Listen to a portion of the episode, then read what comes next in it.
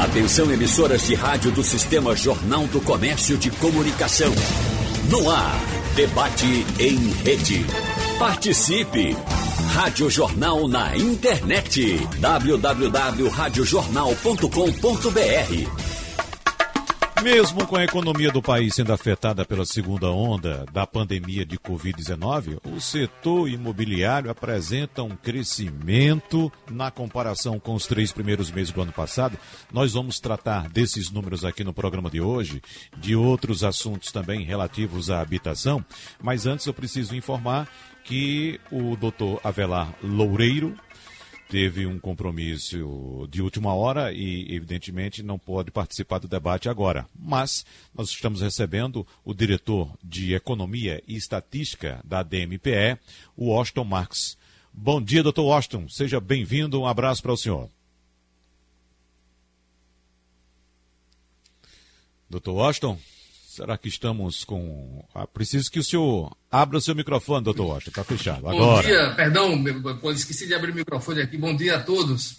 Estamos prontos aqui para.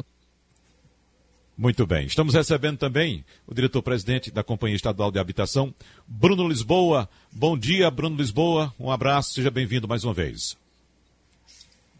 Está com o microfone fechado também, Bruno. Vamos abrir o microfone aí.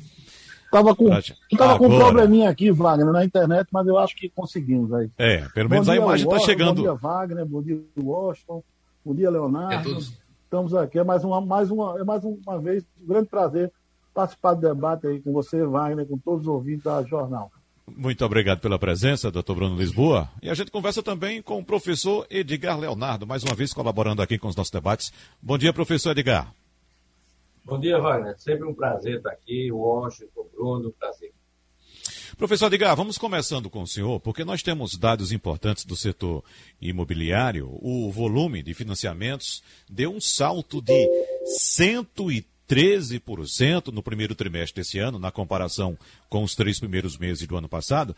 Lembrando que ainda houve um crescimento de 57,5% no ano passado, com 124 bilhões de reais liberados pelos bancos. Então, eh, de acordo com os dados da Associação Brasileira das Entidades de Crédito Imobiliário e Poupança, as operações entre janeiro e março deste ano chegaram a um valor recorde de 43 bilhões de reais, com 187 mil unidades vendidas. É uma coisa fantástica, professor Edgar Leonardo, diante do momento que estamos passando. Quais são os pontos que o senhor avalia dessa informação neste momento? Bem, Wagner, a gente tem algumas, algumas questões que, que são bastante relevantes. Em primeiro lugar, a gente tem que lembrar, e a gente tem aqui os especialistas exatamente no tópico, que a gente vive num país onde tem um déficit habitacional muito grande. E quando a gente está falando de déficit habitacional, a gente tem que lembrar que a gente não está falando apenas daquela pessoa que mora numa moradia que não seria adequada para ele. Mas a gente também tem aquelas pessoas que residem por um longo tempo após casadas na casa dos pais, nas casas dos avós, né? E é, mesmo agora, né, com a taxa Selic, ela tendo apresentado um crescimento, e um crescimento que, inclusive, o Boletim Foco saiu essa semana, aponta que ele vai ser persistente, né? A gente tem aí um, uma estimativa até 2023 de, um, de, uma, de uma estabilização num ponto um pouco mais alto da taxa Selic. Só que para a realidade brasileira, vai, hoje ainda está mais barato tomar crédito do que estava há alguns anos atrás. Né? Então, é isso que é muito significativo. Algumas pessoas que, é, claro, né, não perderam emprego na pandemia, têm seu emprego, mas que estavam ainda ou casados, morando na casa da família, ou ainda que não casados, mas solteiros, residindo na casa da família, por uma questão muito simples, porque tomar crédito para comprar um imóvel, e a gente tem que lembrar que o imóvel, né, ele é uma negociação que, além de impactar fortemente no orçamento, porque o peso no orçamento é muito grande, ele tem uma característica de, usualmente, exceto casos específicos, ser negociado em um parcelamento muito longo. E num financiamento muito longo, pequenas mudanças, Wagner, na taxa de juros, têm um resultado final muito grande, muito significativo. Então, de fato, algumas pessoas com uma Selic a 2%, a 3%, a 3,50%, e mesmo que ela esteja desenvolvendo uma tendência ainda de se posicionar num nível mais elevado, ainda assim essas pessoas estão percebendo que o momento ainda é interessante para a aquisição de um imóvel. Né? Eu acredito que esses são alguns pontos que são bastante interessantes, que podem estar motivando essa movimentação que a gente encontra no mercado imobiliário. Uhum. Isso quer dizer, professor Edgar, que com essa tendência de alta da Selic que estamos acompanhando nos últimos dias, nas últimas decisões do Copom, o consumidor está, digamos, correndo para aproveitar essa taxa mais baixa agora e contratar um financiamento imobiliário, é isso? Também, certamente ele pode estar negociando uma contratação agora para aproveitar enquanto a gente não está lá com as expectativas mais altas do juros. Lembrando, né, que quem está em casa, a, a Selic não é a taxa de juros que a gente encontra para financiamento na prática, né, de nada. Tá? Porque algumas pessoas se enganam. A gente assiste no, no, no jornal, vê um economista falando, diz, a Selic está em 3,5, aí vai no banco e eu quero 3,5. Na verdade, não é bem isso. Mas a Selic é a taxa base que vai acabar referenciando todas as taxas cobradas no mercado.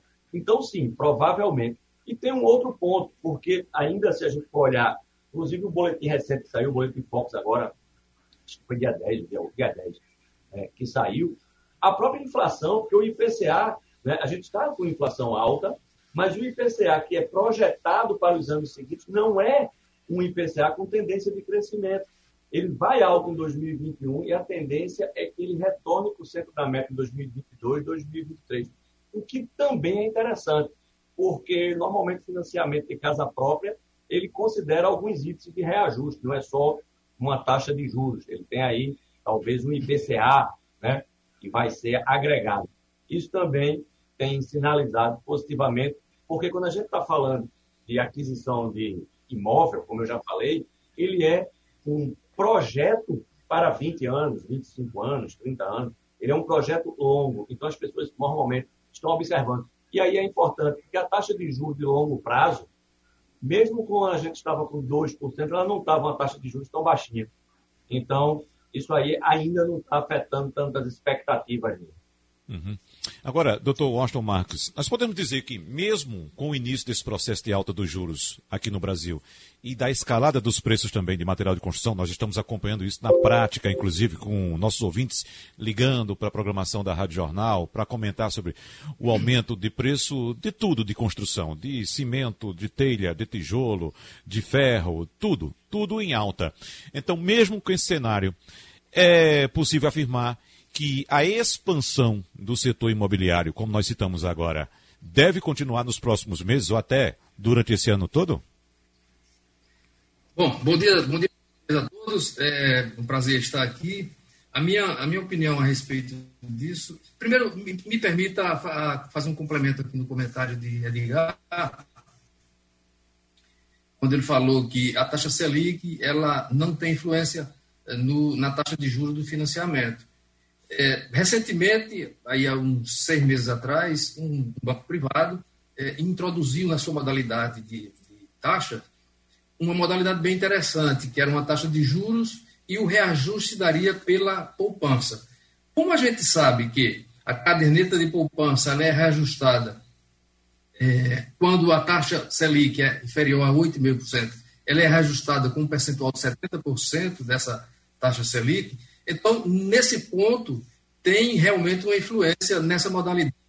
E a informação que eu tenho, a Caixa Econômica, logo depois do, do Banco Itaú, que foi o, o, que foi o primeiro banco que introduziu essa modalidade, a Caixa Econômica percebeu que a população gostou dessa modalidade, fez essa, essa inclusão de, dessa modalidade no seu portfólio de taxa de juros, e hoje ela já representa um volume grande dentro do, do financiamento, da modalidade de financiamento da Caixa Econômica. Então, perceba que, é, como, como também a taxa Selic, ela nesse momento está tendo uma influência.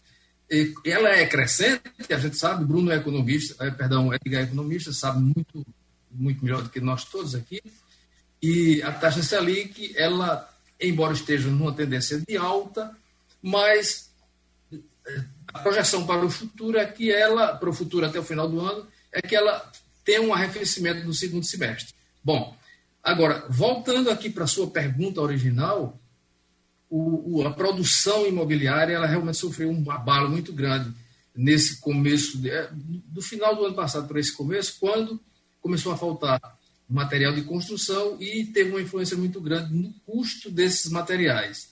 Mas eu queria dar aqui uma, uma, uma informação bem importante.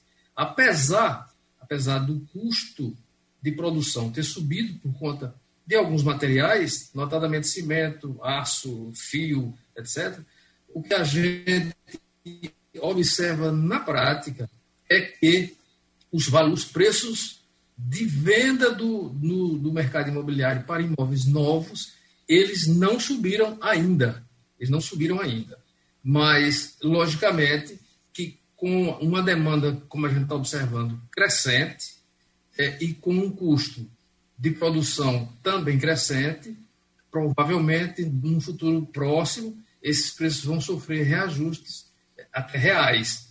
É, eu queria até aproveitar para dizer o seguinte: se alguém está pensando em adquirir um imóvel, esse é um momento excelente, porque temos crédito, muito crédito, é, os bancos, inclusive, estão procurando as pessoas, temos taxas de juros ainda muito bem comportadas, você pode assinar um contrato, com uma taxa de juros de longo prazo, mas com uma taxa de juros bem comportadas. E os preços dos imóveis ainda num patamar que a gente considera baixo, principalmente aqui em Recife, região metropolitana. Quando a gente vai para praças como São Paulo, a gente já observa que os preços estão é, subindo um pouco mais. Então, talvez seja um momento excelente para o adquirente comprar o seu apartamento. Essa é a minha primeira participação. É, eu vou pedir para o professor Edgar Leonardo guardar suas anotações a respeito desse complemento feito pelo Dr. Washington Marx, para daqui a pouco o senhor fazer as suas observações, professor, porque antes eu preciso ouvir também o presidente da Companhia Estadual de Habitação, Bruno Lisboa, porque nós temos um, um cenário, Bruno Lisboa, no setor privado, de bastante otimismo. Mas o que dizer do setor público. O professor Edgar Leonardo citou um problema crucial da vida do brasileiro, que é o déficit habitacional. Qual o cenário que nós podemos traçar para esse setor público, no atendimento às pessoas de renda baixa, os mais carentes, doutor Bruno? Bom dia, como nos estudos, o cenário é totalmente o inverso, pai. O inverso é de pessimismo total. Inverso, digo por que esses pessimismos. Primeiro, a questão do FGTS sequencialmente, nós estamos tendo abalos na questão do FGTS, disponibilidade para essa questão da moradia popular. E sem FGTS não se faz moradia popular. Segundo, os preços, insumos dos produtos, tá? que, como vocês falaram, ele teve um aumento absurdo, e aqui eu vou só colocar três que são fundamentais. Vamos chegar assim, na cadeia de construção de moradia popular, que é o ferro, o cimento e a areia, praticamente eles tiveram um reajuste de 50% médio de 50% nesse último ano. Então, isso prejudica demais. E, e afeta diretamente o único programa que a gente tem para a questão da construção de, de, unidades habitacionais, que era o antigo Minha Casa Minha Vida e que agora é o Minha Casa Minha Vida Amarela. Por quê? Porque todas as unidades desse, desse programa, tanto Minha Casa Minha Vida e outros chamados de eles têm os preços fixos. Eles não permitem nem reajuste de contrato, nem realinhamento de preço. Então, isso já tinha sido um grande problema verificado em algum lugar no Brasil. As empresas, as construtoras que tinham contratos no Minha Casa Minha Vida em meio já estavam abandonando suas obras. E agora piorou mais ainda, com essa última loucura que o governo federal cometeu. Isso eu estou dizendo que não são minhas palavras, essa, essa palavra loucura, ela é dita pela, pelo presidente da CEBIC, seu José Carlos Martins, e simplesmente dá um corte tá, no orçamento destinado à habitação de unidades, à construção de unidades habitacionais de 1,5 bilhões de reais, só deixando neste orçamento a quantia de 27 milhões para a construção de habitações, principalmente onde você tem o maior déficit, que é na faixa 1 do programa, né? daquelas pessoas que realmente não têm condições. Então, ele deu um corte de 1,5 bilhões. Isso, além de afetar diretamente o decréscimo desse déficit habitacional que nós encontramos no país, economicamente é um desastre. Estão sendo, com essa canetada que foi dada no orçamento, estão sendo prejudicada a construção de 250 mil unidades habitacionais.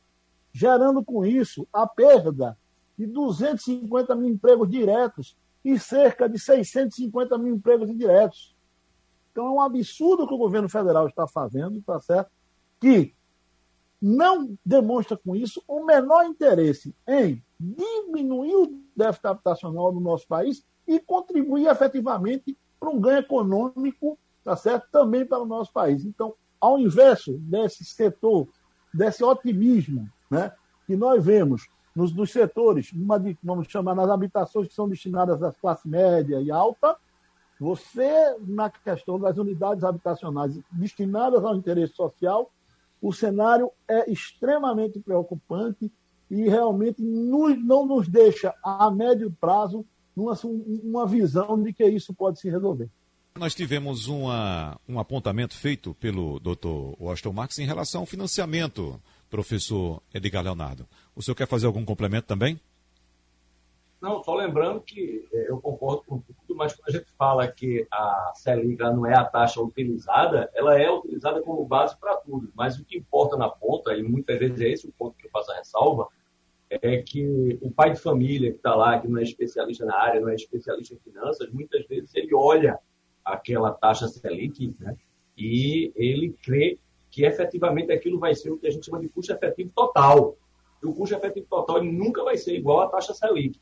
Né? Ele vai ser no final, que é a taxa que importa para ele, que é quanto vai variar no final do, do, do, do, parcelamento dele, o volume de pagamento dele, né? que vai ser uma parte amortização, outra parte juros cobrados.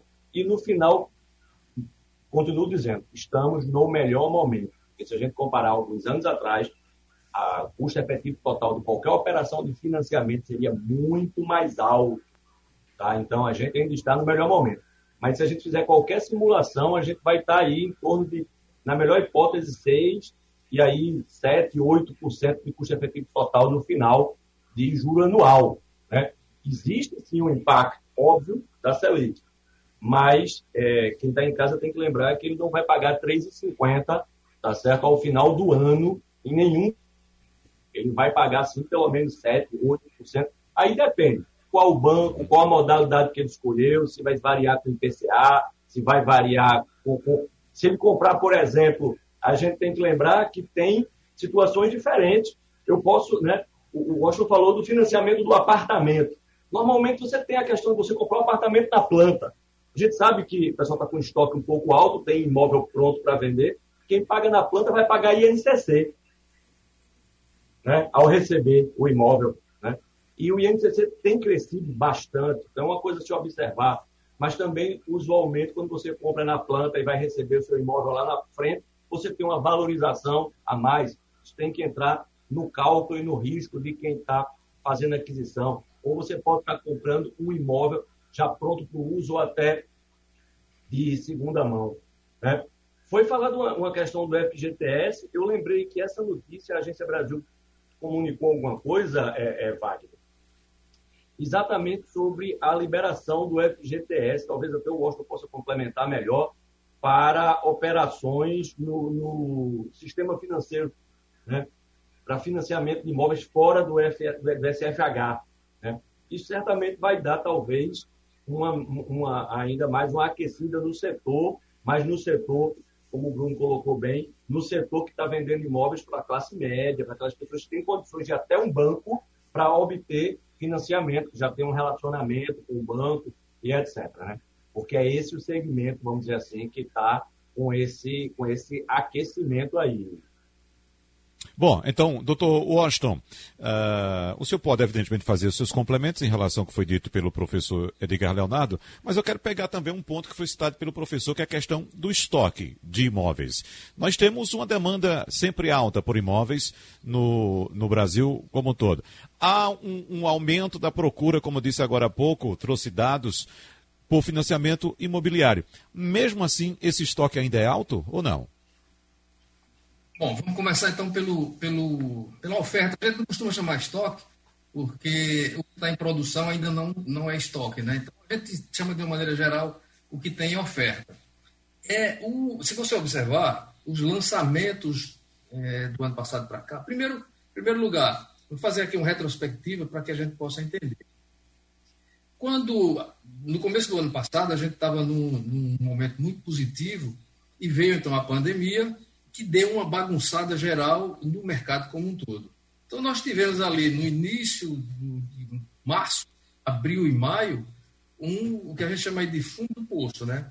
Parou, parou, diminuiu bastante a quantidade de a procura por, por, compra de imóveis e os empresários também, os produtores, ficaram um pouco assustados e deram uma freada nos, nos seus produtos.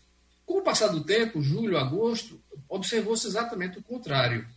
É, houve uma procura muito grande, tanto é que você, no início aí do programa, anunciou os números é, do mercado imobiliário, que são ótimos para 2020, melhor do que 2019, não tinha pandemia. Né? Então, essa é a, a, a minha primeira observação. o, como os lançamentos eles não aconteceram na mesma velocidade das vendas, essas ofertas elas diminuíram, diminuíram bastante e, logicamente, que o setor está procurando fazer os projetos e, no melhor momento, vai fazer os seus lançamentos. Mas a, o número de hoje é que o estoque ou a oferta ela é bem baixa. É um, um dos momentos de mais baixa oferta de todos os tempos. Agora, eu queria voltar aqui a um ponto interessante, importantíssimo que Edgar comentou, que quando você compra um imóvel na planta, você paga INCC. E o INCC realmente está bem alto agora, exatamente por conta desses aumentos de material. Mas quando a gente vai para o financiamento imobiliário, principalmente, notadamente, da Caixa Econômica Federal, que, é a, que tem, detém aí 70% do mercado, é, o repasse daquele imóvel, ele pode ocorrer quase que imediatamente a compra, inclusive durante a obra. Então, você, naquele momento, sai do INCC. É, se você faz o financiamento pela Caixa, a partir do momento que você assina o contrato com a Caixa Econômica, na, na modalidade de crédito, né? eu não vou ser técnico aqui, porque eu sei que o, o público que está nos ouvindo não é, não é técnico. Então, existe uma modalidade onde você assina um contrato com a Caixa e o repasse, o registro do imóvel já vai para o nome do, do comprador, inclusive durante a obra. Então, ele se livra dessa parcela do INCC, é, nessa, nessa modalidade. Né? Agora, uma coisa importantíssima que, que a Edgar também falou é a taxa efetiva de juros. Muita gente, muita gente pensa que a, quando anuncia realmente a taxa Selic de 3,5, ele vai para o mercado pagar 3,5. Não é isso. É, a taxa efetiva ela inclui algumas, alguns outros custos, como, por exemplo, aqui eu vou citar dois seguros, que é o seguro de morte invalidez permanente e o seguro, é, o seguro de obra, né? E também uma taxa de administração que ele paga no boleto. Agora, quem compra um imóvel financiado e paga esses dois seguros, ele tem, em primeiro lugar, total segurança de que vai receber aquele imóvel, e, segundo lugar, se por acaso acontecer algum problema com aquela pessoa, ou com seu cônjuge, ou com a pessoa que assinou o contrato junto com ele, ou se ele assinou o contrato só, ele tem um seguro que cobre, que cobre aquela, aquele, aquele, aquela dívida dele. Ou seja, é como o próprio nome diz, é uma segurança a mais. Então, é uma das grandes vantagens de você financiar um imóvel, é, embora você pague, tenha um custo em cima disso, um pequeno custo em cima, um acréscimo de custo em cima disso, mas você, por outro lado, você tem uma garantia de que qualquer coisa que aconteça com você ou com a sua família, você vai, além de receber imóvel, você vai ter um, não vai pagar pela parte da pessoa que sofreu algum, um, ou morte ou invalidez, por exemplo. Então, só para justificar é, o, esse acréscimo na parcela da taxa efetiva. Acho que é isso aí.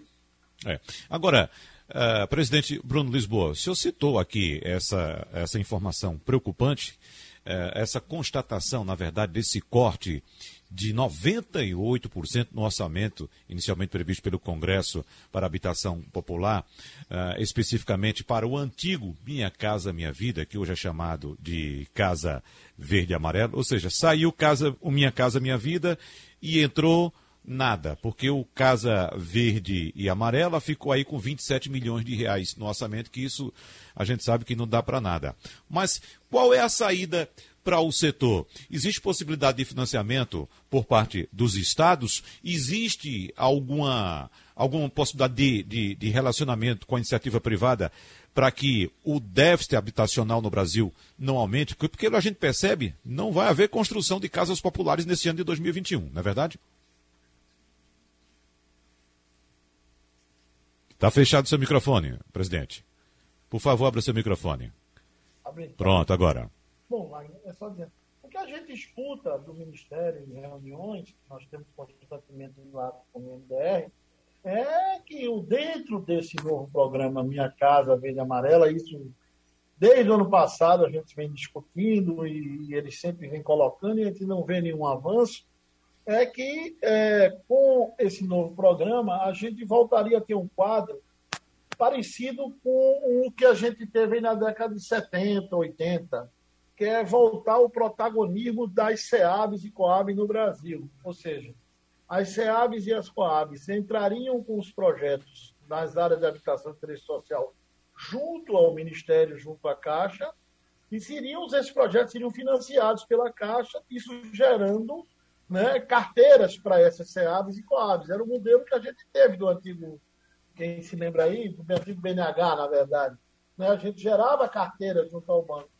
Então, eles jogam com essa expectativa, mas até agora, de efetivo, a gente não tem notícia nenhuma, só muita conversa, e essas notícias cada vez mais nos preocupam, porque realmente já estava muito difícil a gente avançar na questão da resolução dos déficits desse déficit habitacional brasileiro. E após esse período da pandemia, então, ele aumentou e muito. As pessoas estão cada vez com mais dificuldade, principalmente essas pessoas né, de baixa renda, elas estão tendo, talvez sejam as mais afetadas, como a gente vê dentro, dentro do processo da pandemia, são essas pessoas das faixas mais baixas. Então, a gente não tem, realmente, é, é muito difícil e doloroso a gente dizer isso, Wagner, mas a gente não tem, assim, a médio e a curto prazo, né, alguma, alguma ah, é, notícia, alguma, alguma é, proposta de que a gente possa avançar nessa questão da construção de unidades é, habitacionais voltadas para essa questão do interesse social. É bom se dizer, esse é um cenário que preocupa a gente, que não tem, ao contrário, é bom sempre registrar o que está acontecendo já para o setor imobiliário dos setores médio e alto. Né? E esse, e realmente, enquanto esse daí a gente vê essas notícias que são extremamente boas, a gente cada vez mais se preocupa e não vê uma solução a priori é, uhum. para médio e curto prazo de a gente começar de novo a combater essa guerra, né, na verdade, que é a, o combate ao déficit habitacional, não só no Brasil, como aqui em Pernambuco. É. Agora, deixa eu saber também qual é o impacto no setor privado dessa, desse corte, doutor Washington, porque a gente acompanhou durante os melhores momentos do Minha Casa Minha Vida uma explosão de construções de unidades habitacionais no Brasil, pequenas empresas crescendo também, investindo muito nesse setor. Nesse setor. E eu queria saber do senhor, o senhor tem algum levantamento do impacto que esse corte pode causar exatamente na construção civil uh, e nesse setor de pequenas empresas? Bom, é, acho que Bruno já, já deu esse número aí na primeira fala dele, né, quando ele falou que é, acho que 200, 250 mil é, causou um desemprego de 250 mil pessoas, porque realmente foi um corte inesperado, em primeiro lugar, e muito grande. É, eu tenho assistido, eu tenho, eu tenho lido, tenho, tenho debatido também, e o que a gente observa é que o governo federal ele tem, eu não diria, eu, isso é a minha leitura, tá? Mas eu, eu vejo que ele desincentiva o setor produtivo de ir para a modalidade de FGTS. Ela está muito encurtada, ela está muito, ela diminuiu muito de tamanho. Embora o FGTS tenha sido originalmente criado para financiar a produção imobiliária, mas ao longo do tempo, e notadamente nos últimos anos, ele tem sido utilizado para a salvação de tudo, não é? e agora, com, com a pandemia, ele também foi, ele serviu para dar uma injeção de crédito no mercado tem lá o seu valor, mas, por outro lado, prejudica demais o setor imobiliário, principalmente as pequenas empresas, como você falou aí, Wagner, é as pequenas empresas que necessitam demais do crédito é, no FGTS. Uhum. Própria, quando a gente escuta aí os próprios gestores da Caixa, os grandes, né, o presidente, a gente sente que ele direciona as palavras dele para o SBPE, que é o Sistema Brasileiro de Poupança e Empréstimo. É, ele ele não, não incentiva o uso do FGTS, talvez porque o volume de dinheiro realmente esteja muito diminuído e, e, e como já começou a acontecer, né, já começa a faltar esse dinheiro. Bruno, algum complemento? Wagner, eu só queria complementar um pouco a fala do nosso amigo hoje é, sobre FGTS, isso é real, porque o FGTS ele tinha esse viés, que era a questão da construção voltada ao setor imobiliário. Hoje, ele abarca toda a questão de estrutura do país, ou seja, grandes obras vão lá e vão pegar no FGTS. Então,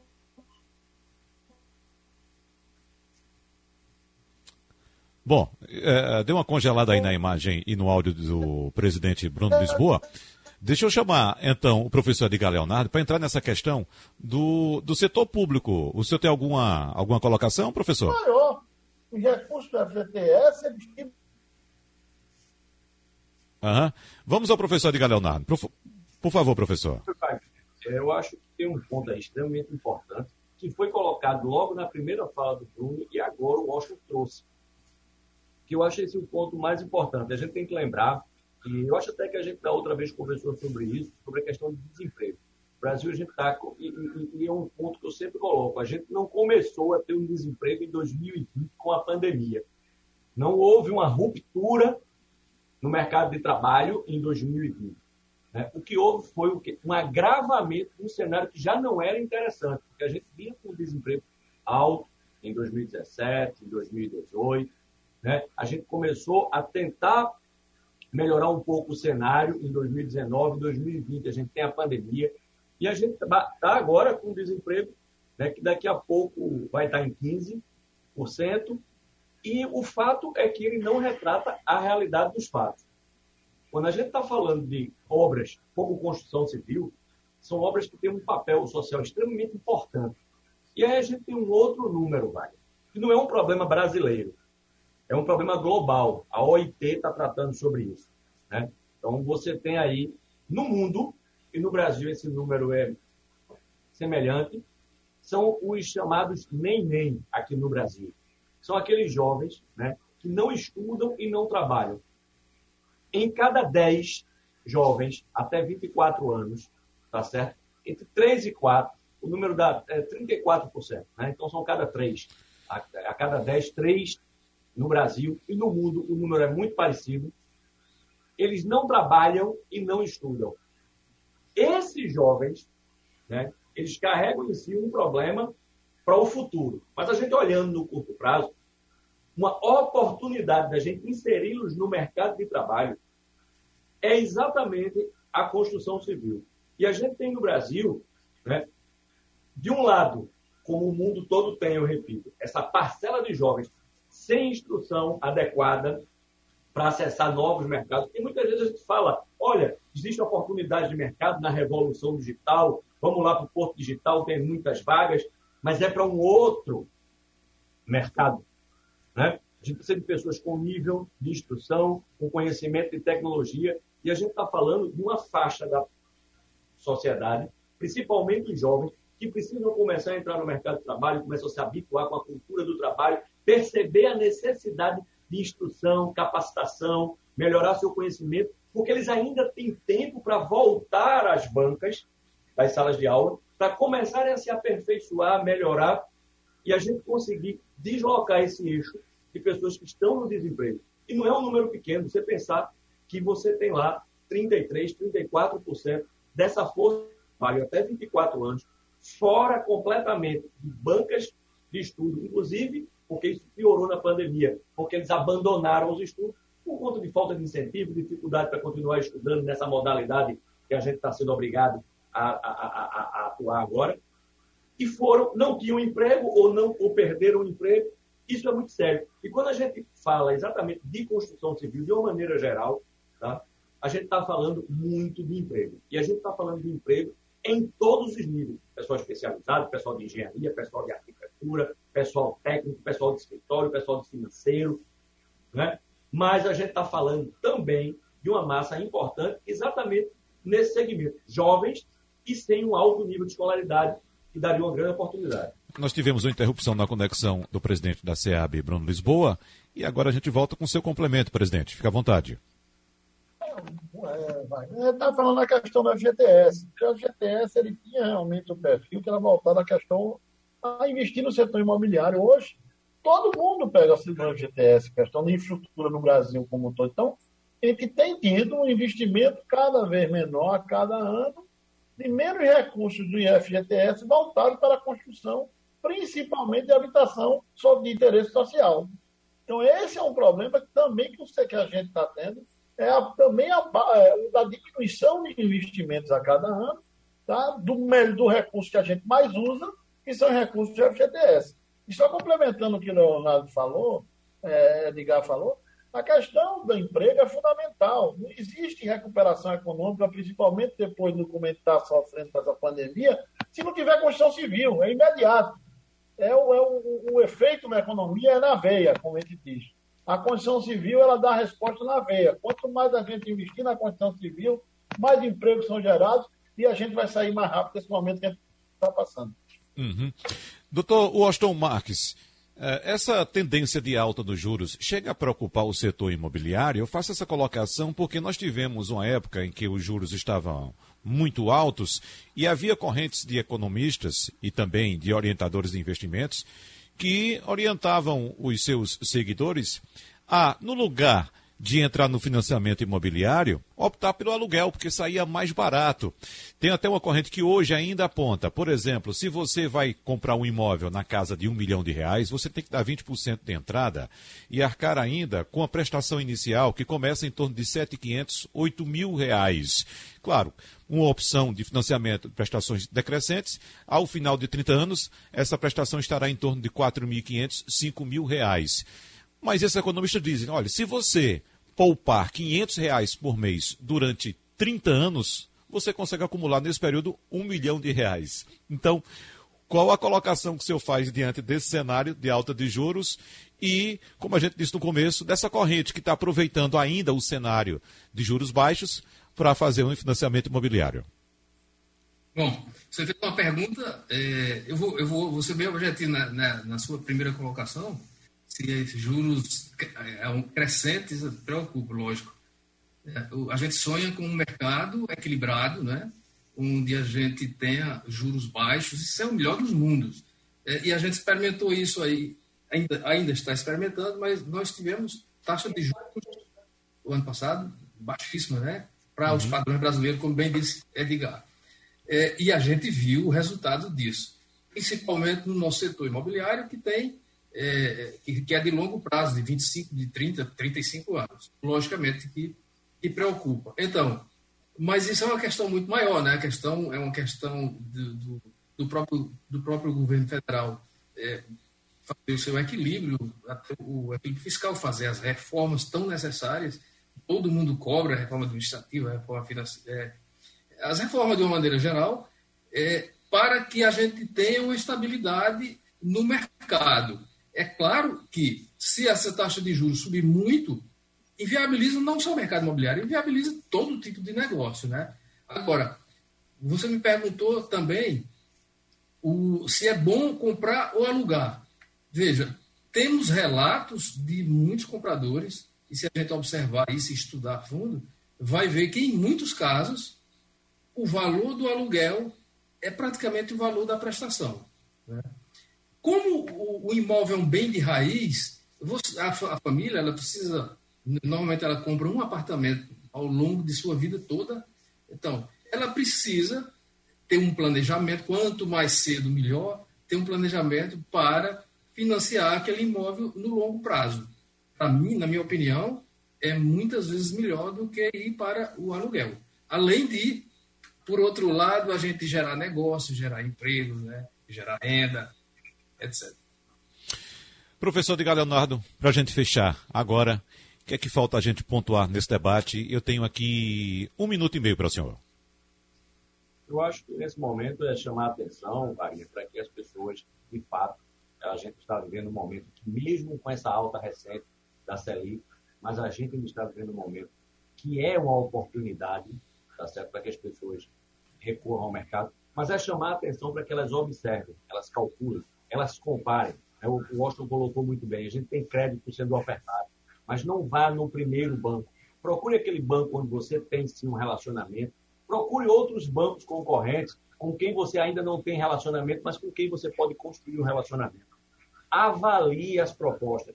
Observe o custo efetivo total, Wagner, de cada operação.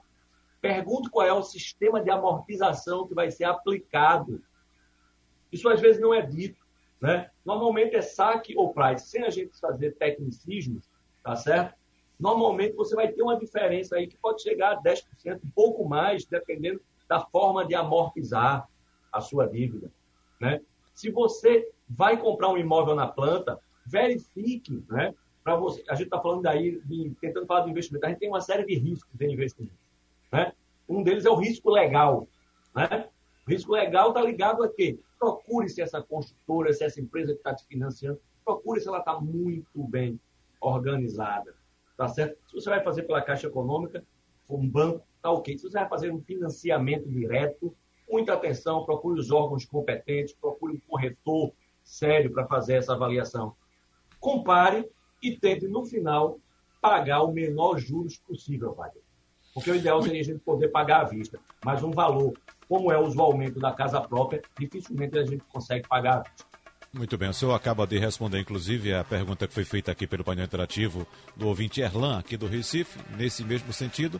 Mas o nosso tempo passou e eu quero agradecer aqui, mais uma vez, a colaboração do economista e professor Edgar Leonardo, do diretor de Economia e Estatística da ADM-PE, o Austin Max, e também do diretor-presidente da Companhia Estadual de Habitação e Obras de Pernambuco, a SEAB, Bruno Lisboa. Muito obrigado a participação de todos.